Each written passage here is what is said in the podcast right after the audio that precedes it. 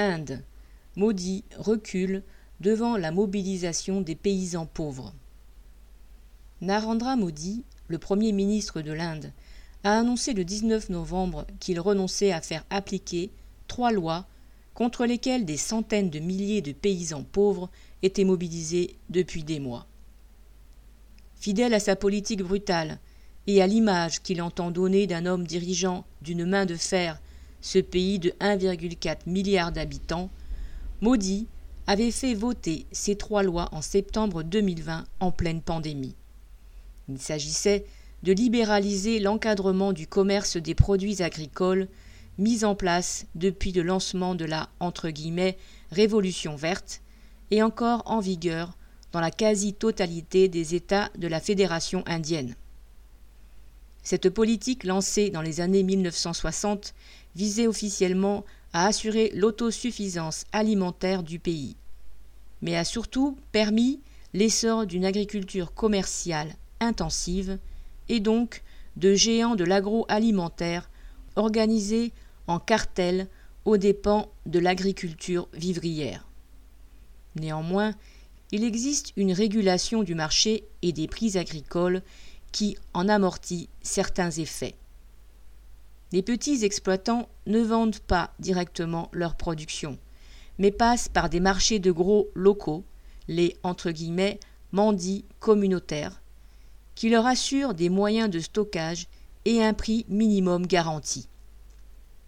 Des stocks de denrées de base, principalement de blé et de riz, sont simultanément constitués pour faire face aux situations de pénurie. Un organisme public, la Food Corporation of India, a la charge d'en redistribuer une partie, à prix subventionné, dans des magasins dédiés aux plus pauvres les réformes agricoles de 2020 dictées par l'agrobusiness. Ce sont ces structures et ces mécanismes que Modi entendait supprimer par ses lois de 2020. D'une part, elles devaient permettre aux agriculteurs de vendre en dehors des marchés de gros, mais sans prix plancher assuré.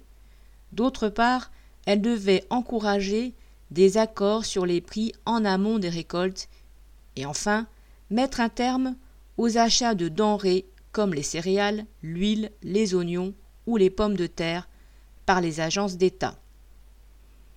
Les privatisations engagées par tous les gouvernements successifs depuis les années 1990, qu'ils soient aux mains du Congrès, le parti qui a mené l'Inde à l'indépendance et l'a dirigée durant plusieurs décennies, ou de l'actuel parti au pouvoir, le BJP, qui se réclame du nationalisme hindou, ont favorisé la constitution de grandes fortunes et de groupes capitalistes gigantesques.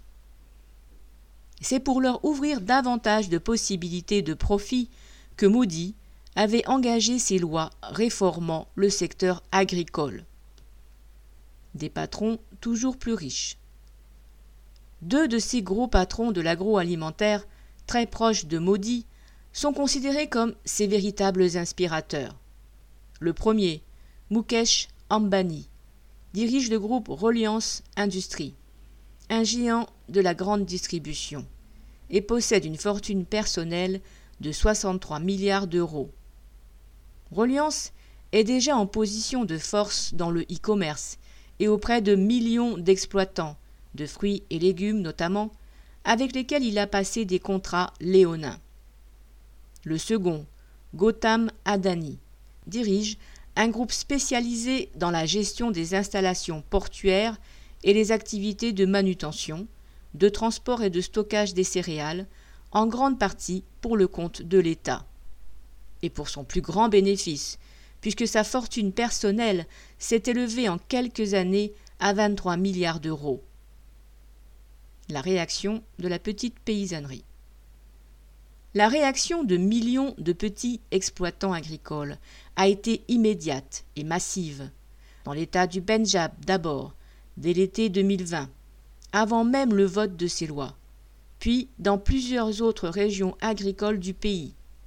Ils avaient compris que la liberté de vendre donnée aux petits producteurs, dont 90% possèdent moins d'un hectare, signifiait inéluctablement la liberté pour les capitalistes de l'agroalimentaire et les banques d'imposer leurs conditions.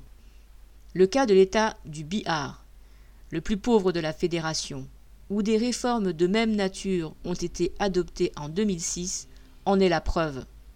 Elles ont ruiné la population des campagnes, dont le revenu a été divisé de moitié, et l'ont soumise davantage encore aux dictats des traders de l'agro-business et des gros commerçants. Face à l'ampleur de la mobilisation, le gouvernement a d'abord affiché sa détermination, affirmant qu'il ne reculerait pas. Il a continué de promettre que cette réforme, qu'il qualifiait d'historique, ouvrirait un avenir radieux à la paysannerie pauvre.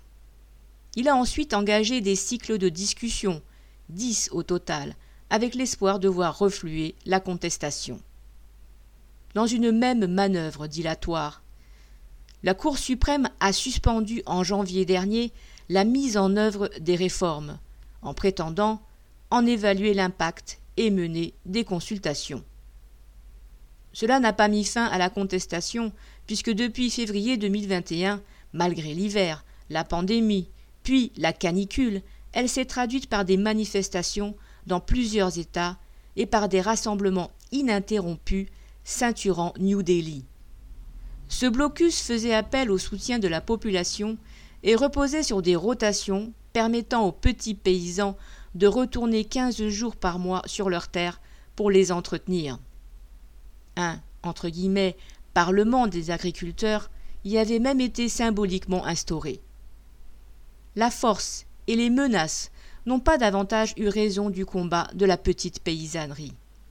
Ainsi, en octobre, dans l'État de l'Uttar Pradesh, le plus peuplé de l'Inde avec ses 200 millions d'habitants, dirigé par un moine nationaliste hindou allié de Modi, le gouvernement a coupé Internet, barré l'accès à Lucknow, la capitale de l'État, et arrêté des opposants. La répression a fait neuf morts et des dizaines de blessés, sans briser la détermination des opposants à la réforme. Ceux-ci ont eu finalement gain de cause. Et maintenant La décision de Modi d'abroger ces réformes est un revers politique indéniable. Il entend ainsi sauver ses positions dans les élections régionales qui se dérouleront dans moins de trois mois au Pendjab et en Uttar Pradesh, deux États très ruraux, puis aux élections générales de 2024. Mais ce repli, s'il est confirmé dans les faits, ne suffira pas à éviter la ruine des petits exploitants et à sortir des centaines de millions d'habitants de la misère. Car c'est dans le cadre du système existant depuis plus d'un demi-siècle que ces masses rurales ont été maintenues dans le plus grand dénuement. Le mécanisme d'achat et de redistribution publique, comme tout l'appareil d'État, est gangréné par la corruption, et il est bien incapable de résoudre la crise permanente de l'agriculture, produit du sous-développement du pays. La malnutrition est chronique, la misère générale parmi les 800 millions de ruraux. Une famille sur cinq vit avec moins de 2 euros par jour. Depuis la fin des années 1990, on estime à 350 000 le nombre de paysans surendettés qui se sont suicidés, tandis que des dizaines de millions d'autres sont devenus des ouvriers agricoles exploités dans un quasi-esclavage où sont allés grossir les bidonvilles des grandes métropoles. L'intérêt commun des exploités des villes et des campagnes serait de bouleverser de fond en comble un ordre social inique hérité du colonialisme britannique et poursuivi par la domination de l'impérialisme sur l'économie mondiale. C'est pourquoi le salut de la petite paysannerie de l'Inde est lié à celui de la classe ouvrière et à sa capacité à renverser le pouvoir de la bourgeoisie. Pierre Delage.